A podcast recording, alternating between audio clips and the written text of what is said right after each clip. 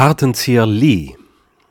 Am 29. Januar 2022 gab Hertha die Verpflichtung des südkoreanischen Flügelspielers Dongjun Lee bekannt.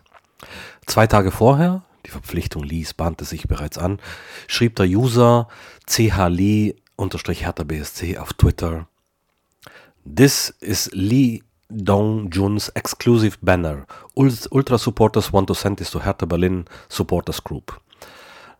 Dazu gibt es einen Link im Text. Das Banner stammt aus Dongjung Lees erster Profistation beim südkoreanischen Zweitligisten Busan E-Park.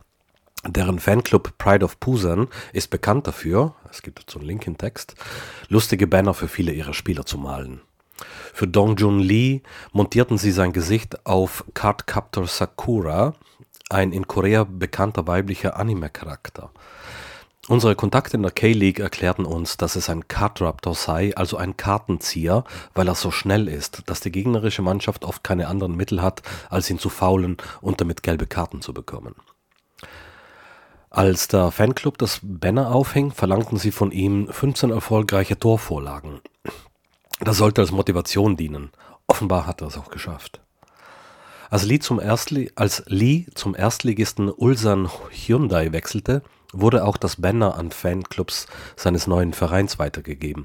Das Banner hing fortan im Stadion seines neuen Clubs. Jetzt Berlin. In unserem kleinen Jugendclub fanden wir den Vorschlag auf Twitter eine prima Idee und so nahmen wir uns der Sache an. Die Kontaktdaten wurden ausgetauscht und ein Paket aus Südostasien machte sich auf den Weg ins winterliche Mitteleuropa.